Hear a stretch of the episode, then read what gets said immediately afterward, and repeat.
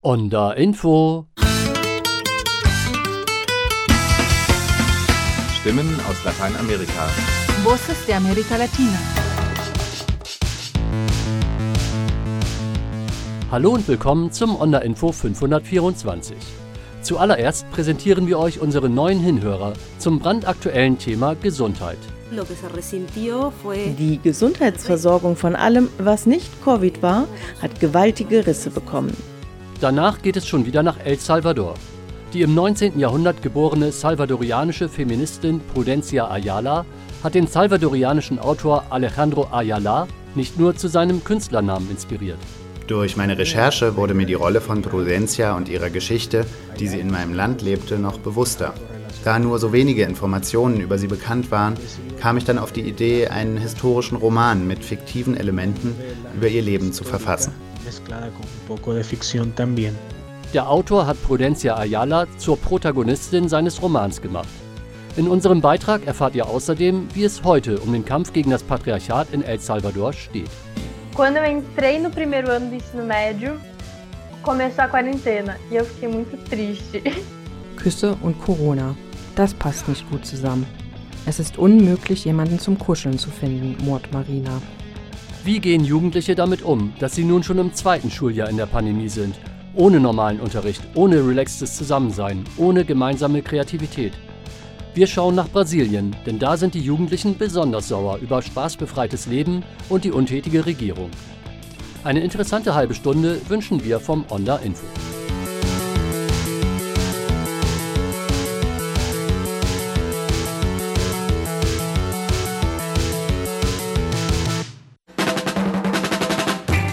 Onda Hinhörer.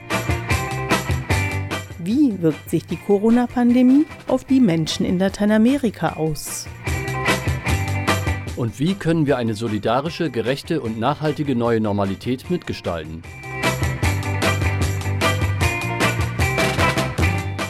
Globale Ungleichheit. Kollabierte Gesundheitssysteme. Ungleichheit beim Zugang von Impfstoffen und Das unethische Verhalten der Pharmaindustrie. All das hat sich in der Pandemie verschärft. Die Konsequenz aus dem bisherigen Versagen des Kapitalismus und dem verhinderbaren Tod so vieler Menschen ist gesellschaftlich eindeutig. Wir brauchen eine kommunale, eine flächendeckende Gesundheitsversorgung Denn in ganz Lateinamerika, wie auch in den USA und Afrika, gibt es die private Gesundheitsversorgung für Privilegierte, während der Großteil der Bevölkerung auf das auch vor der Pandemie schon marode öffentliche Gesundheitssystem angewiesen ist. So brachte die Pandemie in vielen Ländern Lateinamerikas neben einem Zusammenbruch der gesundheitlichen Versorgung auch Hunger und Armut zurück. Die Müttersterblichkeit ist wegen der unzureichenden Gesundheitsversorgung viel höher als vor der Pandemie. Die Gesundheitsversorgung von allem, was nicht Covid war, hat gewaltige Risse bekommen. Es gab monatelang keine Sprechstunden, nicht mal bei den Kinderärzten. Und der größte Teil der Operationen wurde verschoben.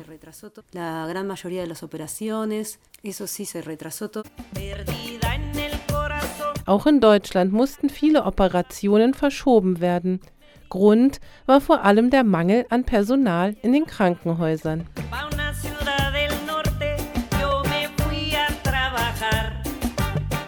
Deswegen sucht halb Europa händeringend nach Pflegekräften.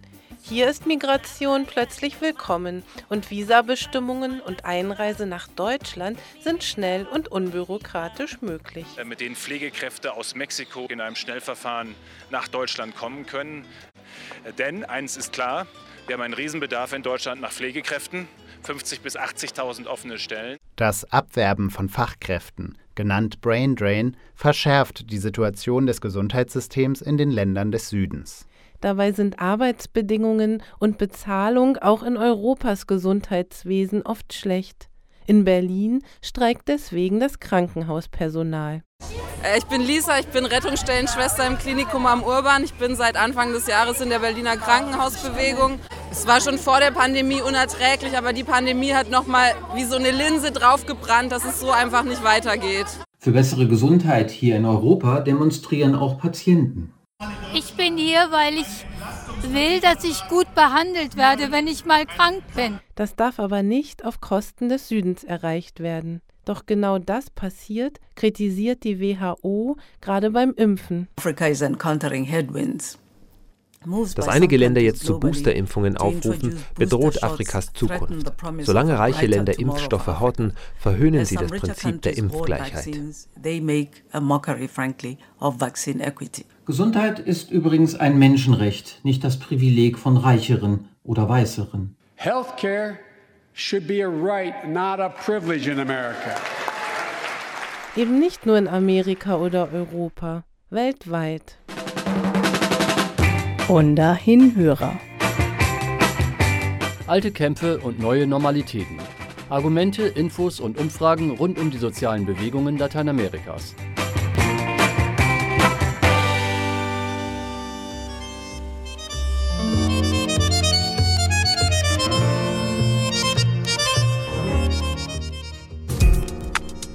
Wer im November in Berlin ist, könnte sich die Ausstellung Eindrücke Impressiones angucken. Gezeigt werden die Lebensgeschichten dreier Generationen von Migrantinnen. Die von August Siemsen, ehemaliger Berliner SPD-Abgeordneter, der 1933 über die Schweiz nach Argentinien geflohen ist. Von seinem Sohn Peter Siemsen, welcher nach seinem Exil in Argentinien nach Berlin zurückkehrte, um in der damaligen DDR zu leben. Und dessen Enkelin Sandra Feferbaum-Siemsen, die im Jahr 2014 von Argentinien nach Deutschland gekommen ist und Dokumente, Archive und Publikationen ihres Großvaters gefunden hat. Die Ausstellung geht der Frage nach, was mit den Menschen passiert ist, die Deutschland verlassen mussten. Gibt es Gemeinsamkeiten zwischen der neuen Generation von Migrantinnen in Berlin und deren Vorfahren, die in der Vergangenheit ausgewandert sind? Die Ausstellung möchte durch politischen Aktivismus und die Fragen der dritten Generation Verbindungen zur Gegenwart herstellen und so einen Beitrag zur Erinnerungskultur leisten. Eindrücke Impressiones wird vom 6. bis 21. November im Oyun, Lucy Lameck Straße 32 in Berlin-Neukölln gezeigt.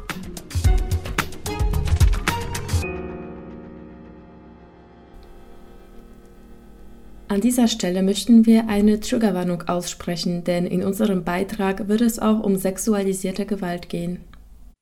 In unserem Interview sprachen wir mit Alejandro Ayala über sein Buch Die Diskriminierung von Frauen und Veränderungen, die er sich in seinem Land wünscht.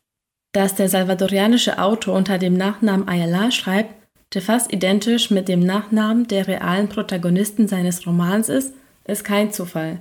Alejandro verdanke vieles in seinem Leben verschiedenen Frauen. Eine davon ist die im 19. Jahrhundert geborene salvadorianische Feministin Prudencia Ayala. Warum sie den Autoren so inspiriert hat, ein Buch über sie zu schreiben und wie es um den Feminismus in El Salvador heute steht, erfahrt ihr in diesem Beitrag.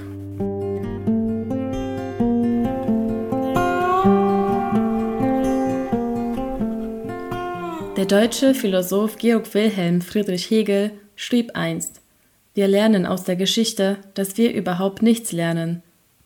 Zu diesem Eindruck kommen vielleicht auch diejenigen, die den Roman Con las Faldas bien puestas von Alejandro Ayala gelesen haben.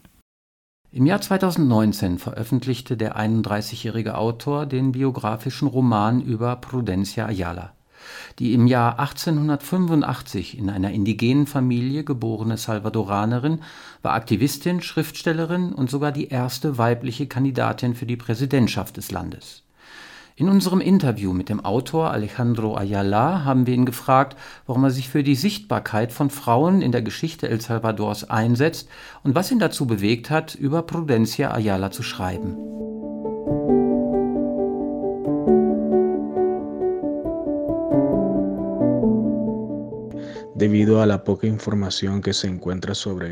Bei meiner Recherche, die ich damals über Prudencia Ayala durchführte, konnte ich im Netz nur sehr wenige Informationen über sie finden. Das hat mich schon gewundert, aber auch motiviert, meine Suche zu intensivieren. Ich ging also zu verschiedenen Bibliotheken und selbst dort war es total schwierig, mehr über Prudencia herauszufinden.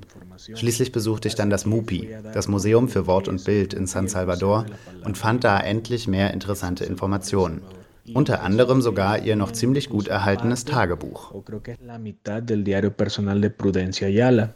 Im Laufe seiner Recherche fand Ayala immer mehr Verweise auf das frühe Engagement der Salvadorianerin, die sich bereits im 19. und frühen 20. Jahrhundert sehr aktiv für die Frauenrechte und das Frauenwahlrecht einsetzte.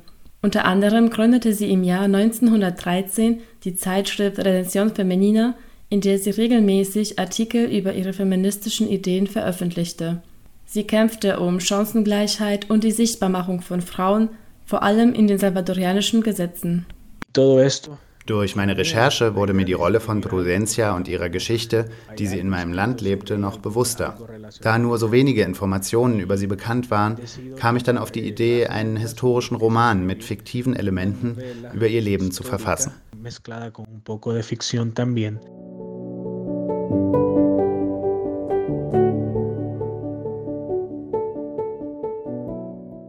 Zur Zeit der Präsidentschaftskandidatur Prudencia Ayalas im Jahr 1930 wurden Frauen in den salvadoranischen Gesetzen vollkommen ignoriert und die damalige Verfassung beinhaltete keine genauen Angaben bezüglich des Frauenwahlrechtes. Der Autor Alejandro Ayala macht in seinem Roman eindrucksvoll deutlich, wie viel Kritik die Präsidentschaftskandidatin seitens der patriarchalischen Gesellschaft über sich ergehen lassen musste da der Zugang zum Wahlrecht für Frauen noch als absurde Idee angesehen wurde. Der oberste Gerichtshof El Salvadors lehnte die Präsidentschaftskandidatur von Prudencia Ayala ab. Sie gab ihren Kampf um die Frauenrechte bis zu ihrem Tod im Jahr 1936 jedoch nicht auf. In dem langen Prozess bis zu der offiziellen Änderung der Konstitution des Landes war Prudencia Ayala ein großes Vorbild und motivierte gleichzeitig viele andere Salvadorianerinnen.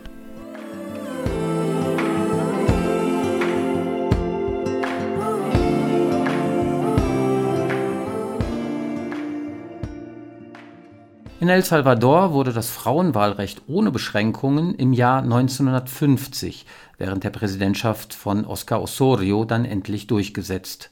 Alejandro Ayala findet, dass sich trotz allem an dem Gefälle zwischen den Geschlechtern bis heute wenig geändert hat. Damals war unsere Demokratie eingeschränkt und der Mann war derjenige, der die wichtigen Regierungspositionen vertreten konnte.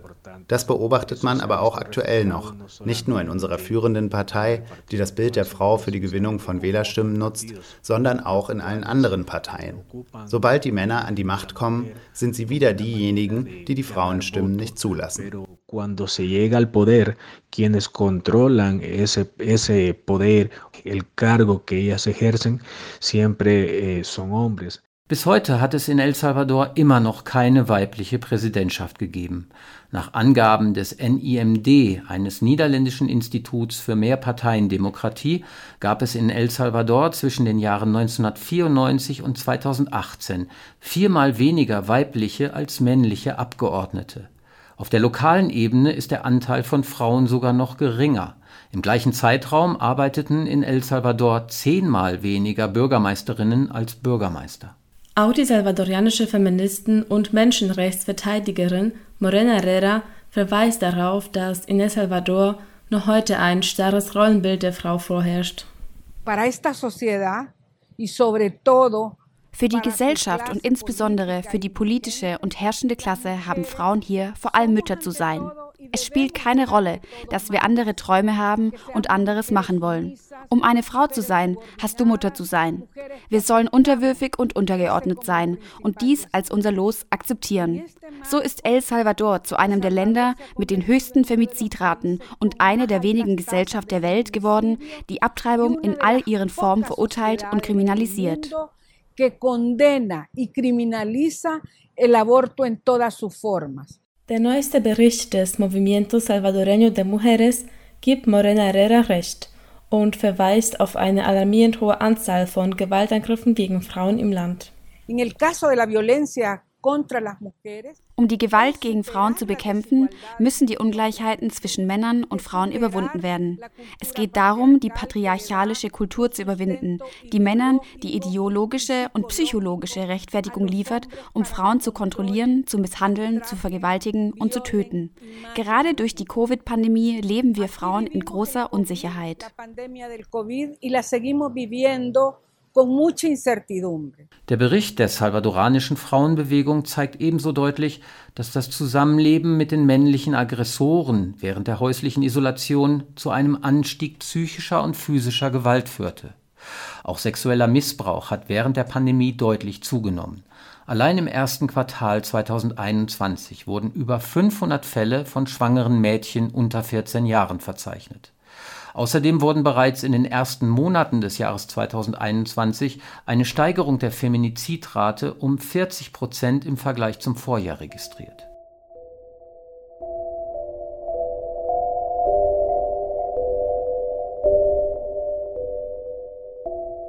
Um die lange Geschichte der Gewalt an Frauen zu durchbrechen und um Geschlechtergerechtigkeit nachhaltig etablieren zu können, fordert Alejandro Ayala besonders Veränderungen in dem veralteten Bildungssystem El Salvadors. Seit etwa 30 oder 40 Jahren wurden in unserem Bildungssystem kaum Veränderungen vorgenommen und in Konsequenz wird damit das ganze gesellschaftliche Leben beeinflusst. Meiner Meinung nach ist vor allem die Bildung etwas, woran wir stets arbeiten sollten und was uns zum gesellschaftlichen Wandel und zur Verbesserung der Lebensbedingungen bringen wird luego, dentro de unos años. Die Aktivistin Morena Herrera hat trotz der schwierigen Lage der Frauen Hoffnung und setzt vor allem auf die jungen Menschen des Landes. In der feministischen Bewegung beteiligen sich immer mehr junge Frauen an den Kämpfen gegen die Ungleichheit, gegen die Gewalt gegen Frauen und für die Entkriminalisierung der Abtreibung. Wir sind eine Gesellschaft, die die Hoffnung auf ein besseres Leben nicht aufgibt que no pierde la esperanza de vivir mejor.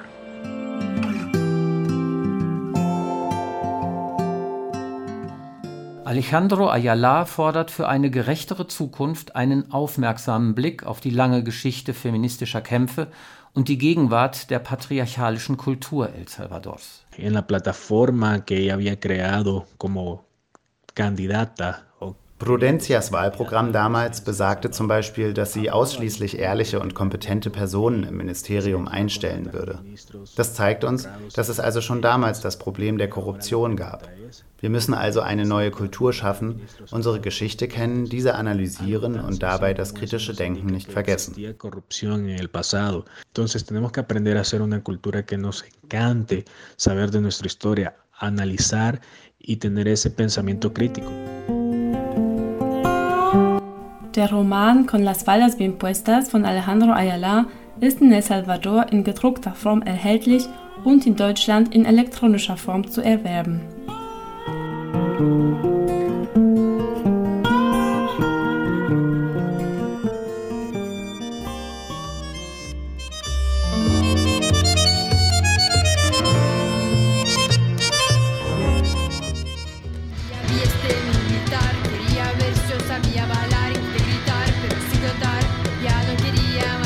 Zu Hause bleiben wegen Corona.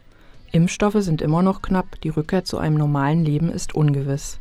In Lateinamerika, vor allem in Brasilien, prägt der Virus nach wie vor den Alltag. Zwar sinkt die Inzidenz seit einigen Monaten, doch immer noch stecken sich viel zu viele an, vor allem junge Menschen. Dazu eine Regierung, die Maßnahmen gegen die Pandemie und sogar Impfungen für überflüssig hält. Wie gehen Jugendliche damit um, dass sie nun schon mitten im zweiten Schuljahr sind, ohne dass es wirklich normalen Unterricht gibt ohne relaxtes Beisammensein, rumblödeln nur mit Maske, ohne gemeinsame Kreativität. Der Alltag von Marina, einer 17-jährigen Schülerin, hat sich völlig verändert.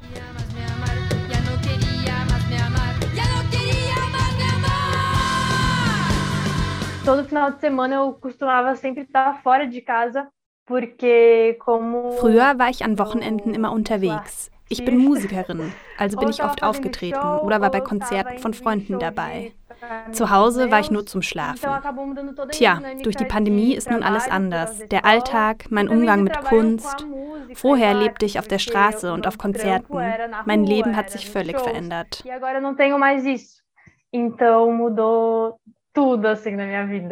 Junge Menschen wie Marina brauchen Unterstützung, damit sie zu Hause nicht vereinsamen. Kunst ist ein gutes Mittel, um in dieser neuen Situation zurechtzukommen. Zum Beispiel Theaterspielen.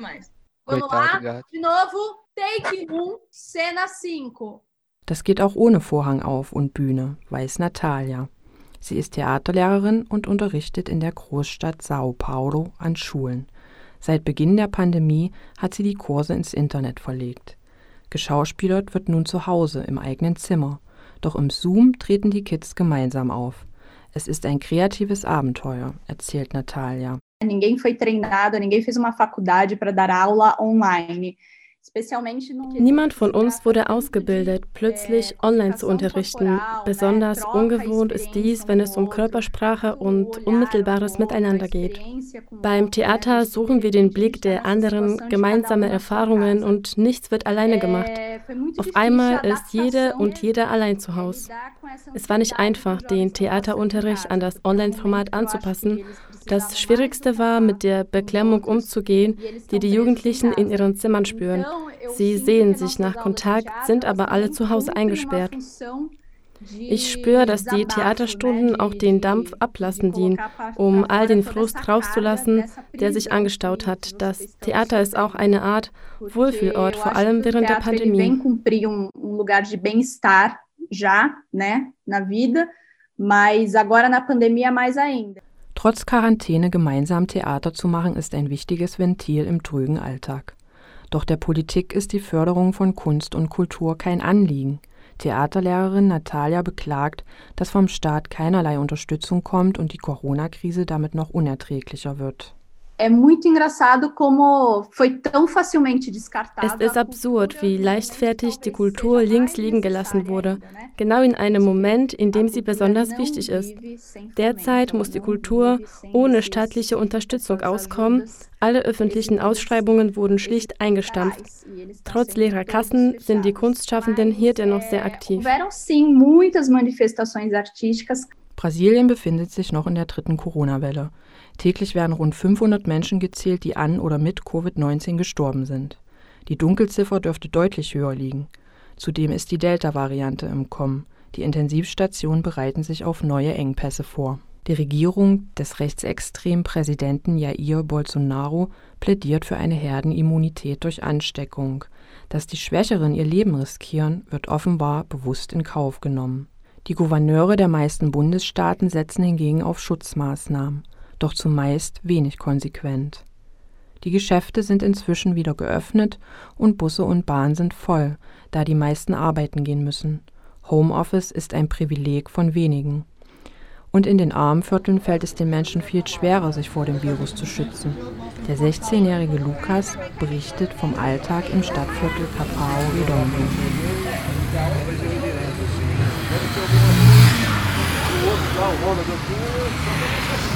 Cuidados quanto à pandemia, eles são bem diferentes, na verdade, às vezes até inexistentes, porque Vorsichtsmaßnahmen und Abstandregeln gibt es hier so gut wie gar nicht. Es herrscht zwar große Angst vor Corona, aber was fehlt, sind Informationen und Unterstützung, damit die Maßnahmen auch umgesetzt werden können. Hier werden weder Masken getragen noch Alkohol zum Desinfizieren benutzt.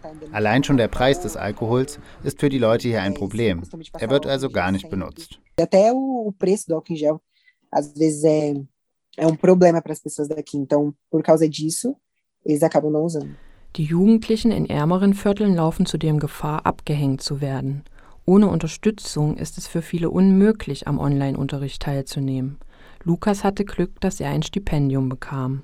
Por exemplo, eu não tinha Wi-Fi em casa, eu fazia as coisas sempre por, pelos meus dados móveis. Zu Hause haben wir kein WLAN. Internet habe ich nur über das Handy. Als dann wegen der Pandemie der Online-Unterricht begann, war dies zu teuer für mich. Aufgrund meines Stipendiums bezahlte mir die Schule einen Chip mit Internetzugang. Nur so konnte ich weiter zur Schule gehen.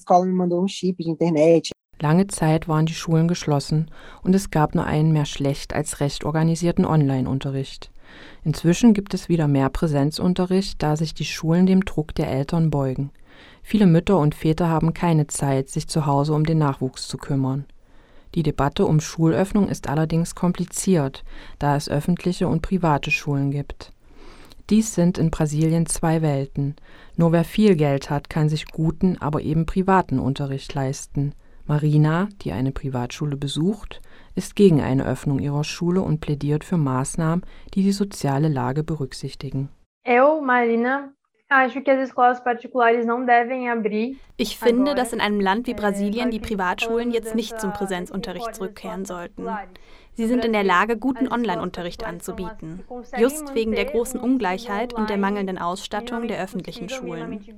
Dort aber ist guter Online-Unterricht nicht machbar, zumal der Staat öffentlicher Bildung keinen hohen Stellenwert beimisst.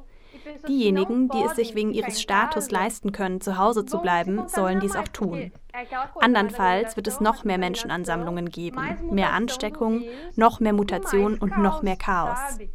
Brasilien hat schon mehrere Virusmutationen hervorgebracht, weil es hier nie einen wirklichen Lockdown gab. O Brasil não teve quarentena em momento nenhum. E assim, né? Obrigado, Laura. Assim, alguns coraçõezinhos ali nos olhos de algumas pessoas aqui da sala, né? É... Epa, Júlio! E aí, fala aí, Charles! Seja bem-vindo. Ob mit oder ohne Unterricht. Der Alltag der meisten Kids spielt sich seit langem zu Hause ab. Oft führt das zu neuem Streit in der Familie. Auch in Brasilien steigt die Zahl häuslicher Gewaltfälle an. Es gibt aber auch positive Beispiele, berichtet Lukas aus eigener Erfahrung. Meine Beziehung zur Familie war schon lange schwierig. Aber all die Herausforderungen und das Mitgefühl während der Pandemie haben überraschenderweise zu einer Annäherung geführt. Statt neuer Probleme ist die Beziehung insbesondere zu meiner Mutter viel besser geworden. Doch die negativen Beispiele sind häufiger. Oft haben die Konflikte, die in Zeiten der Pandemie aufbrechen, auch gesellschaftspolitische Ursachen. Mal streiten Familien über das Für und Wider von Schutzmaßnahmen, andere, insbesondere die immer zahlreicheren evangelikalen Familien, streiten über Moral und den richtigen Lebensentwurf. Tem uma amiga minha próxima que vive que vive essa situação de homofobia na família dela. Eine gute Freundin leidet in ihrer Familie unter Homophobie. Vor allem ihre Großmutter hat viele Vorurteile und akzeptiert ihre Bisexualität nicht. Die Familie ist evangelikal und hat sich eines Tages versammelt, um in ihrer Anwesenheit für sie zu beten. Das war eine sehr unangenehme Situation für sie. Da sie wegen der Pandemie mehr Zeit zu Hause verbringt, häufen sich solche Situationen jetzt. Es ist ein toxisches Ambiente. Agora isso é muito mais frequente, né? Muito mais difícil para ela aguentar, que é um ambiente tóxico para mim, na minha opinião, na verdade. Wie Lukas klagen viele in Brasilien über eine vergiftete Atmosphäre. Und Marina ist genervt davon, dass das Liebesleben auf der Strecke bleibt. Küsse und Corona, das passt nicht gut zusammen. Es ist unmöglich, jemanden zum Kuscheln zu finden, murrt Marina.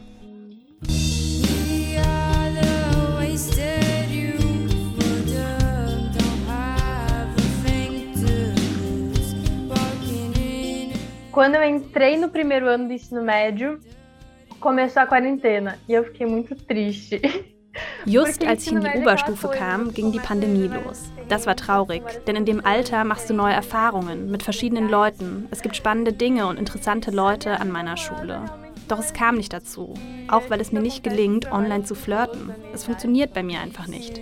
Seit über einem Jahr habe ich nicht geküsst. Mein Liebesleben findet schlicht nicht statt. Und ich glaube, das geht vielen in meinem Alter so. Meistens, wenn ein Gespräch mal intimer wurde, brach es nach einer Weile wieder ab. Alles ist eben vorübergehend und dann schnell vergessen, weil es eben nicht funkt. Então acaba virando algo muito passageiro e que a gente nem percebe que passou, né? E também não dá muito certo, pelo menos para mim não.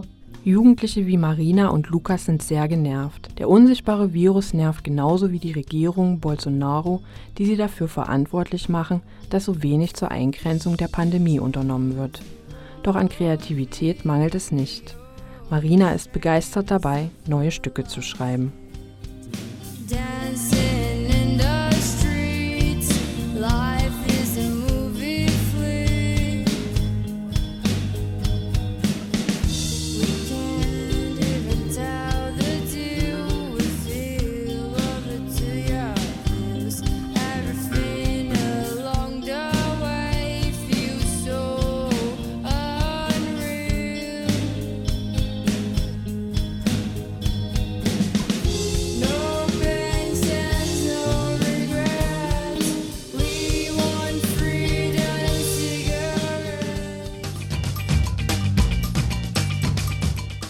Sendung verwenden wir Berichte von freien Radios, Agenturen und Korrespondentinnen aus Lateinamerika.